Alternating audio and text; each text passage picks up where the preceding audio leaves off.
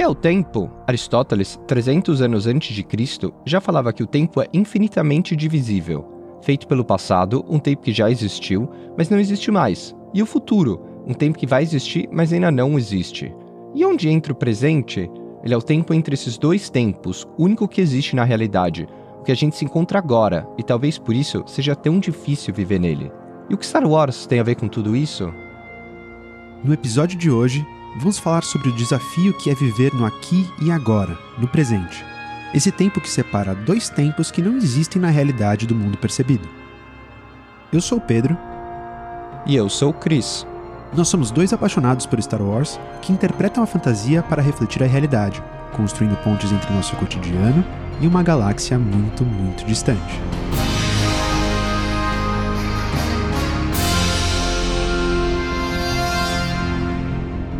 Somos os Pensadores de Alderan. A gente não tem tempo a perder. A vida é curta e finita. Como esse episódio aqui. Sem enrolação, você sabe.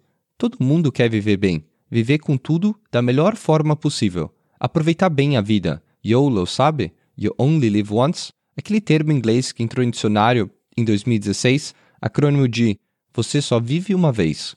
Enfim, ele é usado para dar nome à ideia de que se deve aproveitar ao máximo o momento presente, sem se preocupar com o futuro. Independentemente do que existe por trás desse discurso, é um termo interessante como nosso ponto de partida. Afinal, ele entrou para o dicionário. Mostra o tamanho da nossa preocupação com a finitude da vida, com o problema do tempo, passado, presente e futuro. Mindfulness é outra dessas palavras novas que refletem isso. Mindfulness é uma palavra que se popularizou nos últimos 20 anos, que antes não era praticamente nem citada em artigos científicos ou na literatura. É um termo que dá nome à capacidade de estar presente, no momento, atento com você mesmo e com o entorno. Provavelmente você já deve ter ouvido.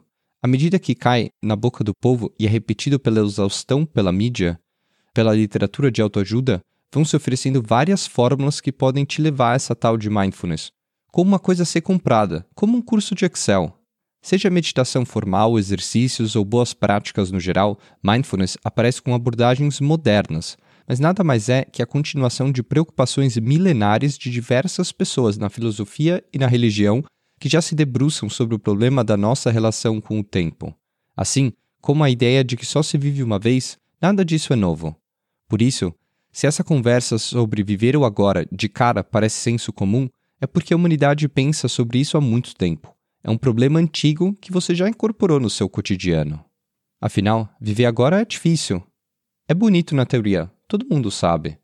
São poucos os momentos em que a gente se sente fazendo alguma coisa por inteiro, de corpo presente, sem pensar em outra coisa. Por exemplo, agora que você me ouve, é difícil evitar que a sua cabeça se perca nos seus anseios, nas suas preocupações seja pelas pessoas à sua volta, no carro que acaba de te ultrapassar no trânsito, no barulho do apartamento do lado, aquele negócio que você precisa entregar para o trabalho ou para a escola amanhã, ou o lixo que você esqueceu de pôr para fora ontem. O real atravessa a gente, junto com o passado e o futuro. Mesmo assim, quando a gente se dispõe a fazer alguma coisa, acho que todo mundo concorda. O ideal é, como dizem, fazer de corpo e alma, presença no presente. E quando isso acontece, é muito bom. Você também conhece esse sentimento é normalmente sinal de que aquele momento é alegre, te completa, vale por si só. Seu corpo todo voltado para aquele instante não precisa de mais nada. Ele é tão bom que te impede de pensar em qualquer outra coisa. Tão bom que, se você pudesse, faria com que ele durasse para sempre. Para alguns, essa é a definição de felicidade, aliás. Felicidade que reside no momento, no aqui e agora. E aí começa nosso primeiro problema. Na felicidade, no desejo, na relação entre presente e futuro. O que acontece é que a gente é incentivado a encarar o presente como uma condição para o futuro. Lógico. Mas nisso, a gente é incentivado também a acreditar que um estágio maior de felicidade aguarda a gente não no momento que se vive, mas lá na frente. E isso vira combustível, o desejo que movimenta a gente a ir adiante. Desde a infância até a vida adulta, uma sucessão de desejos por alguma coisa que a gente nem sabe o que é, mas que sempre está adiante. Esses desejos movimentam a gente a passar pelo agora para chegar lá. O desejo é um alimento, mas como você também sabe, viver é uma escolha constante entre desejos. Desejar algo implica em buscar uma coisa e não outra. Ou seja, Desejar o futuro é não desejar o presente. Pensa nisso. Desejar o futuro é não desejar o presente. É buscar o futuro, viver por ele, entendendo que o presente nunca é o suficiente. Não sei você, mas isso não me soa muito bem. Esse modo de pensar rebaixa o presente, o agora, a uma espera. Por consequência, acaba rebaixando a nossa existência inteira. Viver cada instante é uma espera pelo instante seguinte. O presente é uma infelicidade constante, é um não contentamento com o agora. Isso é uma coisa que a gente aprende a aceitar. É pelo menos o que o professor de ética da USP, Clóvis de Barros Filho, fala. A gente é condicionado a encarar a vida assim desde pequeno. Uma passagem de vida do próprio Clóvis ilustra isso muito bem. É o momento em que ele aprendia logaritmo na escola. Todo mundo já passou por isso. Ele não entendia a relação daquilo com a vida. E, para aquele momento da aula fazer sentido, ele precisava entender como aquilo se encaixava na vida dele. Ele, basicamente, cria uma perspectiva paulo-freireana de ensino, a teoria aplicada à realidade. Toda criança tem essa mesma dúvida: o porquê de estar tá aprendendo alguma coisa na escola, o porquê fazer aquilo. Uma pergunta honesta para entender o porquê no imediatismo da vida, não pelo futuro, mas pelo agora. O Clovis diz que ouviu do seu professor, como você deve ter ouvido também de muitos professores, que o porquê de aprender logaritmo era para passar na prova, para depois passar de ano e depois passar no vestibular. O que, segundo ele, é uma forma de fadar o ensino a encontros entristecedores, nunca ricos, nunca plenos, nunca felizes por si só, sempre condicionados a uma recompensa no futuro. Vê só, na escola primária existe a promessa de que o próximo ano vai ser sempre melhor. A quarta série é ruim, mas na quinta você vai ter acesso àquele conhecimento que você não pode ter agora, porque não tem idade suficiente. Assim como o pátio no recreio, que também é mais legal lá na quinta série. Depois, no ensino fundamental, é a mesma coisa, só que pior. Agora você se prepara para o colegial, lá onde tudo é mais legal. Chegando no colegial, você descobre que chegou ali, na verdade, para se preparar para o vestibular. Então, grande parte do seu tempo você está ali, se preparando para o momento a seguir, nesse caso, que é chegar na faculdade. Lógico, chegando na faculdade, o discurso é o mesmo. Você está ali para se preparar para o mercado de trabalho. Um ciclo que parece que vai acabar quando você consegue o seu primeiro emprego, mas não é verdade. Percebe? O mercado de trabalho é desenhado da mesma forma. Você entra como estagiário, fica ansiando o próximo passo, que é ser efetivado, depois, com a CLT em mãos, ah, aí sim! Ah, aí não. Agora você deseja o que vem depois, que é ser promovido analista. Depois, analista 1, analista 2, analista sênior e por aí vai. E assim a vida vai passando, mês a mês, ano a ano, como um coelho correndo atrás da cenoura na sua gaiola, a felicidade mora no que é o vir a ser, no futuro. Isso é uma qualidade inexorável do desejar. O desejo é bom enquanto desejo. Ele é sempre mais gostoso enquanto não é alcançado. Depois que é alcançado, a gente encontra um novo desejo e assim a banda toca. A questão do desejo também é colocada desde os primórdios da filosofia lá no banquete de Platão. Ele vem da falta, é sentir falta de algo na não presença desse algo. Esse lamento de não ter é o desejo. Arthur Schopenhauer, filósofo alemão, fala quase 19 séculos depois que, com essa lógica do desejo existindo na falta, existem duas situações. Ou você sente falta de alguma coisa, ou se a coisa está presente, ela não te faz mais falta, logo, você não a deseja. Então, a presença é incompatível com o desejo nessa lógica, porque o desejo é a constatação da falta. E aí você pensa: a presença desse objeto de desejo, quando ele chega, deveria marcar o fim do desejo e o início da felicidade. É, finalmente, alcançar aquilo que você queria. Bom, acontece que no lugar dessa felicidade que deveria chegar, chega o tédio. Segundo Schopenhauer, a vida oscila em um pêndulo entre desejo e tédio. Tédio na presença daquilo que antes fazia falta, mas que na sua chegada não trouxe felicidade. Tédio, que é o desejo de desejo é o desejo de sentir falta. Segundo Clovis, o tédio faz parte da vida. Isso é normal. É impossível que não existam esses momentos de tédio. Mas a gente recorre sempre àquele adestramento para retornar ao ciclo. Como Clovis fala, igual ao touro que corre atrás do lenço vermelho do toureiro. Ele nunca alcança o lenço porque sempre na hora de alcançar, o toureiro tira o lenço da frente dele. E a gente é assim, vivendo nessa busca constante pelo lenço que é a felicidade, sempre tirada da gente na hora de alcançar. Isso não se aplica à educação ou ao trabalho, mas a tudo. Às nossas relações, ao amor, tudo. Tudo ligado a uma ideia dessa felicidade como objeto, uma coisa a ser alcançada que mora no futuro. E assim, sem saber, a gente transforma nossos momentos e atividades do agora em ferramentas para alcançar alguma coisa desejada no futuro. A gente dificilmente busca o momento pelo que ele é, o encontro pelo encontro. E aqui, não o encontro entre pessoas, mas o encontro de afetos, o encontro de energias que nutrem e desnutrem a gente diariamente. Os encontros da existência, que poderiam ser a razão do porquê fazer as coisas, sem finalidade a posteriori. Ou seja, procurar no desejo a possibilidade de gozar do objeto de desejo sem se entediar. Para Spinoza, filósofo holandês do século XVII, o desejo é possibilidade de potência. É uma possibilidade de regozijar, de gozar a vida. Nessa lógica, o Clovis faz uma reflexão bem interessante sobre a ideia da expressão bom apetite. Apetite é um indicativo de potência. É um desejo. Existe antes da consumação. Desejar bom apetite implica que você deseje que alguém deguste o instante vivido, se encante com o que antes era falta, mas no momento da substituição do desejo pela presença, no imediato, não tenha tédio, mas prazer. Um bom apetite nessa lógica de Spinoza implica em estar num lugar que nem é da ausência frustrante, nem da presença entediante.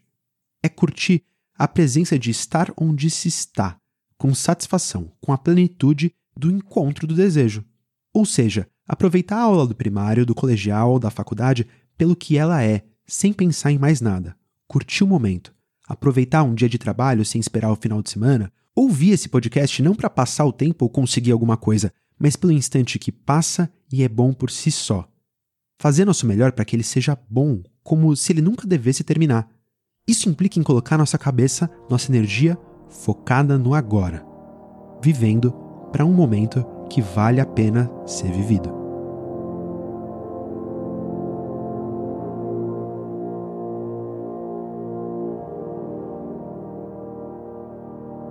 Quem sabe muito bem a dificuldade disso é o Luke. Essa, inclusive, é uma das primeiras e maiores lições do mestre Yoda para ele em Dagobah. O Luke, àquela altura, era um jovem impaciente que tinha acabado de sobreviver a um ataque surpresa do Império e precisava de ajuda. Ele precisava se tornar um mestre Jedi forte o suficiente para enfrentar um Lord Sith como Vader. Ele tinha pressa para voltar para os seus amigos e ajudar a rebelião. No futuro, ele vislumbrava dois caminhos possíveis. De um lado, o futuro desejado, em que ele se tornava um Jedi e a rebelião e seus amigos venciam. E de outro, o futuro temido, que é o seu oposto, em que eles perdiam. Sem tempo a perder, ele pediu ajuda para ser treinado quando o mestre Yoda se apresentou. Ele disse que estava pronto, mas o Yoda sabia que não. Aquele Luke que se apresentava ali era para o Yoda incapaz de manter a mente séria, com o comprometimento que um Jedi precisava ter para ser treinado, e por isso ele se negou a treinar o garoto. Ele sabia da dificuldade que seria, nas palavras dele, não passar a vida toda olhando para o futuro, mantendo a mente onde ele estava, no que ele estava fazendo. No caso, o treinamento. O Luke encarava o treinamento como um meio, uma ferramenta para se tornar um Jedi e derrotar o Vader. Mas enquanto ele fazia isso, ele era incapaz de se entregar completamente. É o que a gente chama de objetificação. O nome já diz: objetificar é transformar algo em objeto para alcançar alguma coisa através dele. Isso acaba esvaziando esse objeto do valor que ele tem em si. É o que o Luke faz. Enquanto ele tinha a sua cabeça no objeto de desejo, no futuro, ele era incapaz de estar no presente, fazer o treinamento do Yoda valer por si só e assim tirar o melhor dele. Aquele encontro era fadado ao fracasso, tanto quanto a aula de logaritmo do Clovis ou do prato que não sacia. E você já esteve nessa situação. A gente objetifica tudo, porque não consegue tirar o futuro da cabeça e a felicidade que a gente espera que more nele. Essa que a gente nunca encontra, porque é incapaz de viver o presente e se entregar para ele. Sabendo de tudo isso, o Yoda estava certo em se negar de treinar o jovem Skywalker. Tanto é que depois ele partiu durante o treinamento, no meio, sem concluir. O Luke teve uma visão do futuro em que o Han e a Leia sofriam. Ele precisava partir e abandonar tudo ali. No caso contrário, seus amigos morreriam. Tanto Yoda quanto Obi-Wan avisaram que ele precisava terminar o treinamento para ser capaz de controlar a força e se tornar um Jedi capaz de derrotar o Vader, o que não era o caso ainda que isso implicaria em paciência e na possibilidade de perder os seus amigos, mas que era impossível alcançar o objeto de desejo encurtando o tempo, fazendo o presente se transformar em futuro no passo de mágica. Lógico, o Luke não ia esperar. Aquela visão que ele teve foi uma articulação do Vader, que imaginava que ele abandonaria o seu treinamento para salvar seus amigos que estavam sendo usados de isca. A gente nem precisa dizer que isso custou a mão dele, mas a sua paz também. Ele foi tentado ao lado negro, como seus mestres avisaram que ia acontecer, enquanto ele ainda não estava pronto para isso. Uma escolha que afetaria ele pela vida toda. Trinta anos depois, o mestre Yoda voltaria a dizer as mesmas palavras para um Luke que claramente não aprendeu a lição. Hum. Skywalker. Ainda olhando para o horizonte. Nunca aqui. Agora. Hum? A necessidade na frente do seu nariz. A essa altura, o Luke que se apresentava não era mais um jovem impaciente, mas um mestre sábio, vivido.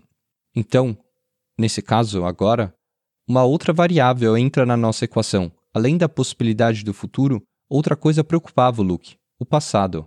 Bom, vamos lá. Nesse momento em que o mestre Yoda pede para ele olhar para o aqui e agora, mais uma vez, o Luke temia ser incapaz de representar o papel que a Rey pedia para ele, o de um mestre. Papel que ele tinha aceito e falhado em representar com seu sobrinho, Ben Solo. Ou seja, ele temia o futuro por conta do passado, e isso impedia ele de focar no agora, na necessidade que se apresentava diante dele, na figura da Rey. Ele não conseguia traçar um futuro diferente no seu presente por não aceitar o passado, ou seja, ser um bom mestre depois de ter falhado como um. Uma vez reconciliado com o passado, ele poderia se permitir viver o presente, ou seja, aceitando que a falha do passado não significava que ele falharia no presente. A Ray apresentava uma nova oportunidade no aqui e agora, permitindo possibilidades de futuro, até então não imaginadas. Ou seja, a oportunidade de se fazer um bom mestre poderia ser exatamente o que ele precisava para se reconciliar com o passado e ver a continuação do Jedi. Viver o presente seria uma forma de resolver tudo o que ele não tinha resolvido dentro dele. O que ele não fez. E coitado, parece óbvio, posto assim, teoricamente, mas todo mundo já passou por isso. Desde sempre, a gente tem dificuldade de lidar com o passado, estar no presente, no momento, e assim construir o futuro, tudo ao mesmo tempo. Esse problema também é fonte de debate há séculos. Para dois filósofos importantes nessa conversa, existe no presente uma estação entre ação e reação. E quando o homem hesita, ele abandona a espontaneidade, organiza as ideias e seleciona o que faz no momento novo. Para o filósofo alemão Friedrich Nietzsche, isso é uma característica humana. O homem é o animal que abandona o animalesco do instante, das relações do instinto e passa a calcular e planejar o que vai fazer. Ou seja, pensar no futuro é uma capacidade humana inevitável, evolutiva. Para Henri Bergson, um filósofo francês, a memória surge entre esse momento de ação e reação, na hesitação da escolha do que fazer. Mas para ele, a memória tem um papel de fazer o mundo mais simples, de fazer a gente ver menos do mundo, como um filho aos estímulos da realidade que, de outra forma, bombardeariam a gente. E dessa forma, a lembrança se faz uma produção do presente, coexistindo com o agora. Para ser acessada, conforme a nossa percepção do mundo real à nossa frente pede, simplificando as coisas para a gente. O que é interessante é que nessa lógica, o passado, enquanto tempo, nunca deixa de existir. Ele é o único tempo que continua existindo sempre em forma de lembrança. A lembrança pura, como Bergson fala, quando é acessada, se torna uma imagem. Mas é uma imagem que nunca é limpa, que é suja, nas suas palavras. É como se a gente visse o passado com óculos sujos, nunca limpos. Mas isso é exatamente útil para simplificar o mundo, ajudando a gente a planejar ações futuras, acessando informações importantes do passado, naquele instante entre ação e reação. A lembrança que é útil, nem de mais, nem de menos. Para Nietzsche, a vida seria insuportável se o homem se lembrasse de tudo. Aqueles que se lembram muito vivem tristes, nostálgicos, ressentidos. De tanto lembrar e sofrer, seria impossível viver o presente. E aí, o esquecimento entra em jogo. O esquecimento é um guardião da nossa paz, da nossa sanidade. Esquecer para ele se torna um sinal de saúde, um poder de moderação que impede o que já passou de se tornar uma pedra pesada na nossa cabeça. Essa pedra, que não é digerida, impede a consciência de se renovar. E isso é importante, porque a ideia de digestão não implica em apagar o passado, mas transformar ele. Ou seja, essa pedra, que fica cristalizada, impede a gente de abrir espaço para o novo e criar novas conexões com o mundo. Numa linha parecida, Bergson fala que, por uma questão de sobrevivência, a gente não acessa todas as memórias sempre para não enrijecer. Ou seja, para não prolongar demais esse tempo de estação entre ação e reação. Mas diferente de Nietzsche, o corpo saudável é aquele que sabe lembrar aquilo que interessa, mas também sabe esquecer o que não interessa.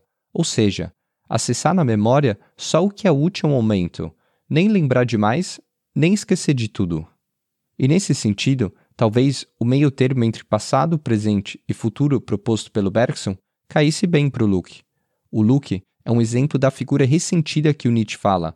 O passado dele, a relação dele com o Ben e a história da Ordem Jedi são uma pedra pesada que impedem o Luke de abrir espaço dentro dele para o novo, no aqui e agora, na Rey. Quando ele consegue digerir essa pedra e esquecer, mas não completamente como Nietzsche pede, ele consegue ressignificar o passado numa leitura de moderação. Ele consegue se ver livre para construir um imaginário de futuro impensado, um futuro em que ele não seria o último Jedi.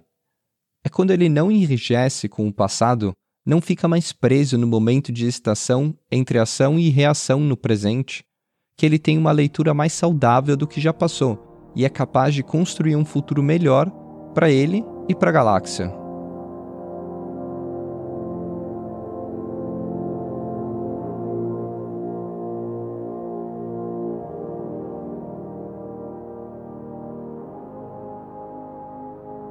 Talvez outro especialista que possa servir de referência nessa conversa, por mais inusitado, seja alguém que entendia muito bem sobre estar no presente, sem pensar muito no passado ou no futuro. Michael Jordan. Michael Jordan foi o maior jogador de basquete de todos os tempos. Ele é sinônimo do esporte e, mais que tudo, é sinônimo de sucesso, de vitória. Segundo o autor e jornalista Mark Vancil, o dom do Jordan não é que ele podia pular mais alto, correr mais rápido ou arremessar a bola. O seu dom era que ele era completamente presente em quadra, que ele nunca estava em outro lugar. Ou seja, ele tinha a técnica, a prática, o instinto, o corpo, enfim, mas ele tinha principalmente a cabeça necessária para ser o melhor jogador de todos os tempos. Segundo ele, a maioria das pessoas vivem com medo porque projetam o passado no futuro.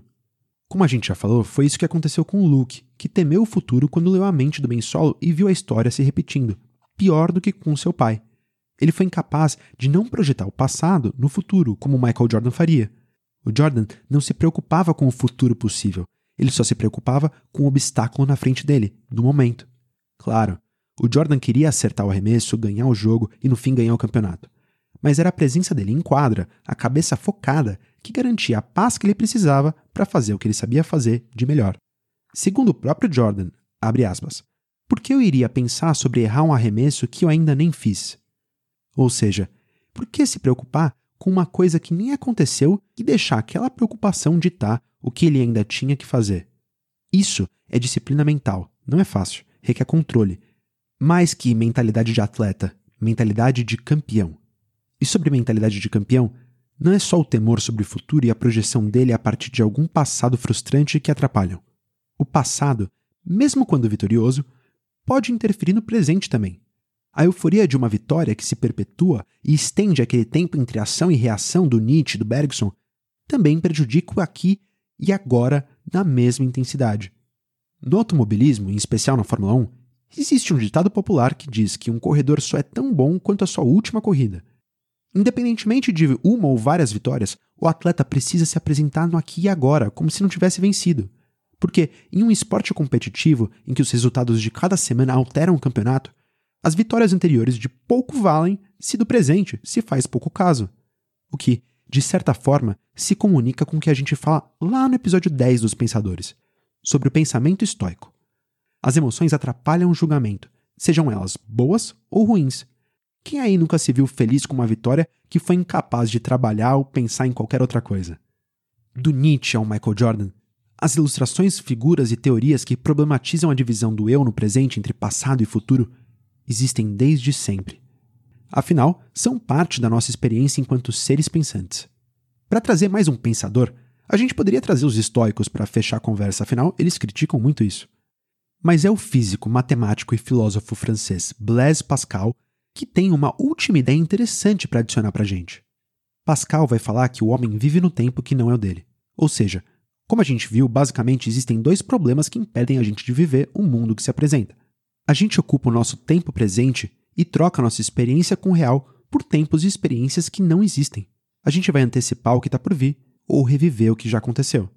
Tudo no aqui e agora. A reconstrução do passado não é real como o mundo à sua frente. Ele é uma memória, uma lembrança. A psicanálise e a psicologia estudam isso a fundo e a gente também não vai entrar nessa questão. Mas precisa ficar claro que a memória só existe no presente, assim como as nossas construções do futuro. Como a gente já falou, você ouvindo esse podcast tem um mundo acontecendo ao seu redor.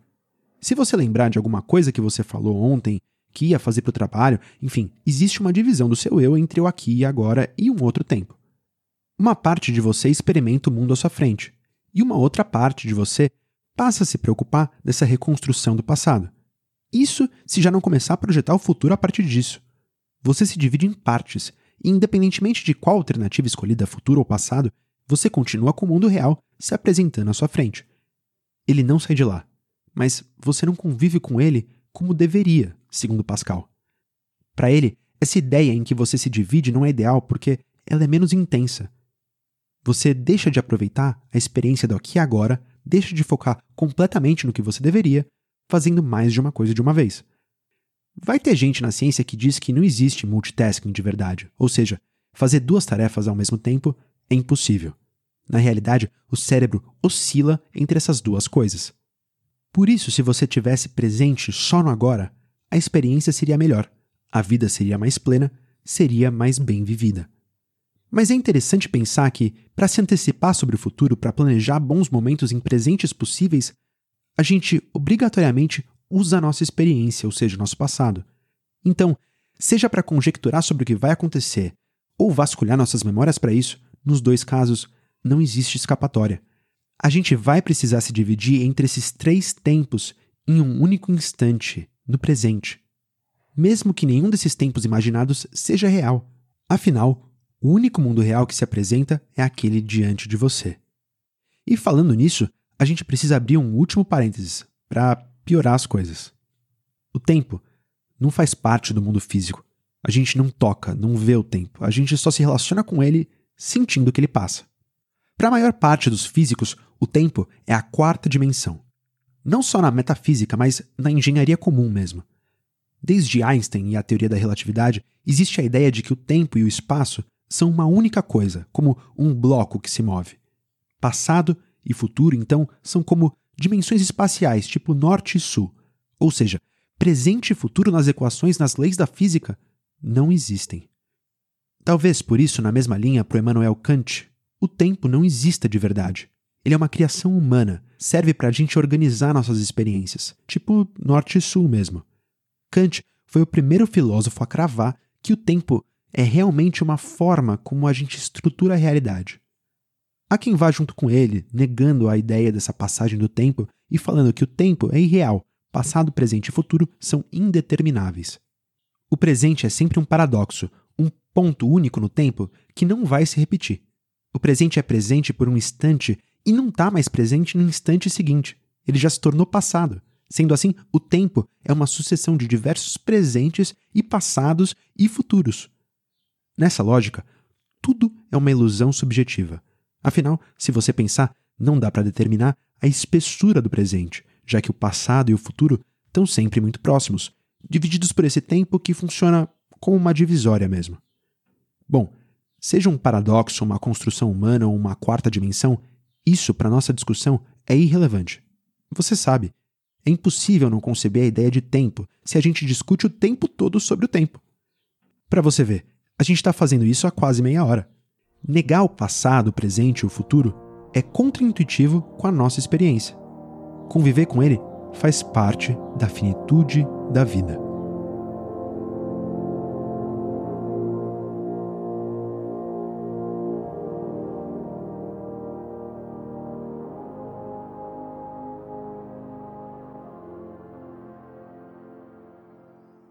Então, para fechar essa conversa, como todas as outras do Pensador de Alderan, a gente vai olhar algo no universo de Star Wars e, através do conhecimento que se tem do nosso mundo, olhar de volta para cá e talvez encontrar alguns aprendizados. À primeira vista, um olhar desatento pode nos dizer que os exemplos do Luke, primeiro em Dagobah e depois em Acto, fazem a gente pensar que uma vida bem vivida é aquela que não se pensa em nada além do mundo real, à nossa frente, no presente. O aqui e agora, enquanto espaço e tempo. Afinal, olhar o tempo todo para o horizonte é um perigo, como Yoda fala, seja o futuro que o Luke previu enquanto jovem, seja no passado que ele reviveu na memória enquanto velho. Mas se a gente se debruçar mais a fundo sobre esse assunto, como a gente tentou, isso não significa que o horizonte deve ser ignorado. Existe um balanço entre as coisas. Passado, presente e futuro coexistem, isso faz parte da natureza humana. Eles habitam naquele instante de excitação entre agir e reagir, como Nietzsche fala. E talvez a saída do corpo saudável não seja esquecer para evitar o ressentimento e a tristeza, mas lembrar do necessário, com lentes sujas, para simplificar nossa vida, para não se enrijecer e sobreviver conforme a gente viu com o Bergson. Talvez o caminho para o equilíbrio comece com uma sugestão do próprio Nietzsche. Ele fala que cultivar o esquecimento é fazer com que a gente se aproxime da nossa condição animal, de instinto, que é a próxima da nossa condição enquanto criança. Vamos pegar essa ideia de ser criança. O taoísmo fala que viver de acordo com tal é voltar a esse estado também. Recapitulando um pouco essa corrente lá do episódio 6, em que a gente fala sobre a força, a gente falou do taoísmo, que tem vários pontos de contato com a doutrina Jedi. Mas sem repetir o que a gente disse lá sobre meditação, equilíbrio, Wu Wei, enfim, trazendo uma ideia ligeiramente nova, o taoísmo fala sobre o não agir. O não agir é um termo que pode ser complicado na tradução. Segundo Clovis, o não agir faz referência a um agir na contramão do universo, da correnteza. O Lao Tse fala que a criança acha tudo bonito, sem saber o que é beleza e feiura. Ela aproveita tudo pelo que tudo é, honestamente, porque ela não tem modelos mentais que determinam o que é bom, o que é certo e errado, enfim. Ela não pensa, ela não problematiza, ela é levada pelo caminho do universo, no caminho do tal. Quando ela cresce, ela vai formulando teorias, tendo ideias do que é a vida e vai se distanciando do caminho do tal, agindo contra a correnteza. O caminho do tal recomenda, então, abrir mão das complicações mentais, de tudo que serve de freio para a gente viver, e pede que a gente volte ao estado de ser criança, vivendo a vida aqui e agora. Existe um preceito budista que segue nessa mesma linha de simplicidade do taoísmo. Ele é mais ou menos assim: não se esqueça que os instantes que você vive aqui agora e as pessoas com quem convive aqui agora são as mais importantes da tua vida, por serem as únicas reais. Potente, né? Sócrates, na contramão, diria que a vida boa é aquela que é pensada, com conceitos, categorias, enfim. Viver bem implica entender a vida. E bom, é o que a gente faz aqui enquanto pensadores, mas às vezes o caminho da simplicidade, do tal, também é bem-vindo. É preciso encontrar o equilíbrio, afinal, a sugestão radical de viver sem memória e viver como se não houvesse amanhã, só no aqui e agora, como uma criança, cá entre nós, não faz sentido. Vamos se manter no nosso exemplo aqui do podcast. Se você ouve a gente agora e não é a sua primeira vez, você partiu da lembrança de um conhecimento já vivido por um acaso positivo, que fez você voltar aqui hoje e dar essa chance pra gente nesse episódio novo. Ou se esse é seu primeiro episódio, você recebeu a indicação de um amigo que você confia e, por confiar nele, deu uma chance pra gente. Ou sei lá, se nada disso aconteceu e você associou a nossa proposta com uma outra coisa que você conhecia, e a partir disso deu uma chance para essa oportunidade que se apresentou, enfim, de qualquer forma, você usou uma lembrança. Depois você se antecipou, se planejou, pensou no futuro para fazer isso acontecer e tirou um tempo para ouvir isso aqui. Você pensou no futuro para que o presente que chegou agora pudesse produzir momentos maravilhosos. Se realmente foram boas decisões que fizeram você chegar até aqui e agora, que em outro instante foi um futuro imaginado, você finalmente pôde viver plenamente. Esse presente, que quando vira passado, vai ser guardado com uma boa memória, mas que você volte de novo. Lógico, isso se você viveu ele intensamente como Pascal pede. Porque ao mesmo passo que a vida não é feita só por memória ou conjuntura sobre o futuro, a gente espera que você, enquanto esteve aqui, tenha estado presente de corpo e alma, sem objetificar o nosso instante compartilhado, sem se entediar, enfim, sem perder o desejo por mais, com um bom apetite. Com prazer pelo encontro com a cabeça de um campeão, assim como Michael Jordan. Lógico, na medida do possível também, ou seja, acessando a memória e planejando o futuro quando necessário, o que significa ter prestado atenção nas estações do metrô que estavam chegando para descer direito na estação certa. Ou sei lá, ter se lembrado de desligar a panela do fogo enquanto cozinhava e ouvia a gente. Isso funciona, lógico, não só para o nosso podcast, mas para tudo na vida. Para um filme que você vai ver no cinema, para uma comida que você vai comer, para pessoas com quem você vai se relacionar, enfim, tudo está ligado à compreensão de existências passadas que passam por um julgamento no presente e ajudam na construção do futuro. Esses três tempos coincidem no mesmo instante e no mesmo lugar, no paradoxo do tempo e da quarta dimensão, que é ele mesmo. Não existe uma realidade possível em que você pode não viver o passado nem o futuro. A questão é escolher sistematicamente com sabedoria o quanto deixar esses tempos te atravessarem para que o presente seja pleno e vale a pena ser vivido.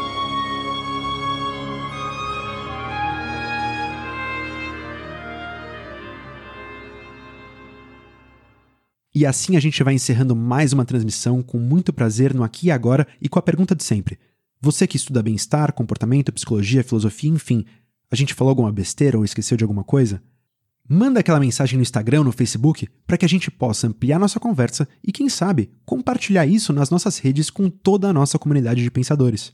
Só através dessas conversas que o Pensadores de Alderan pode não só melhorar, mas existir. Gostou desse episódio? Já aproveita, avalia, se inscreve e manda os pensadores para todos os seus amigos, fãs de Star Wars ou não. Afinal, esse podcast é para todos, podendo ser encontrado em qualquer lugar: Spotify, Deezer, Apple Podcasts ou Google Podcasts. E não se esqueçam, como um Jedi sábio uma vez disse, não tema o futuro, não lamente o passado. Eu sou o Pedro. E eu sou o Cris. E nós somos os Pensadores de Alderan.